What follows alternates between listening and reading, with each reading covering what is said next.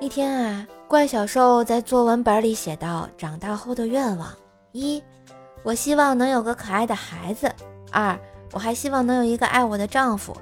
结果发现老师写了一句评语，呃，请注意先后顺序。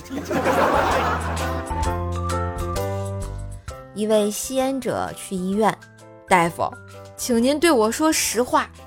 你想知道什么呀？您是不是发现我肺部有阴影了？哎，请相信我，我什么也没看见。大夫，真的吗？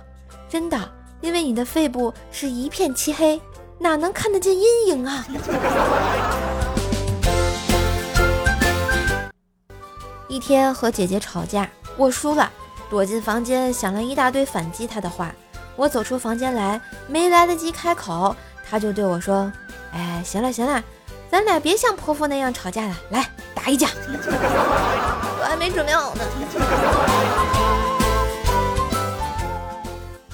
儿子问父亲：“我明天就要挂牌开诊所了，您能不能传授一点成功的秘诀呢？”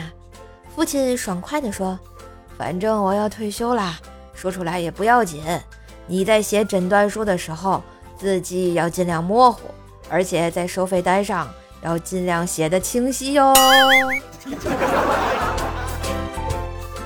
嘿，今日份段子就播到这里啦！我是段子搬运工瘦瘦呀，喜欢节目记得随手点赞、订阅专辑，并给专辑打个五星优质好评送月票哟！上瘦瘦主页订阅奏奈讲笑话，开心天津话。支持瘦瘦就要多分享、多收听、多打赏。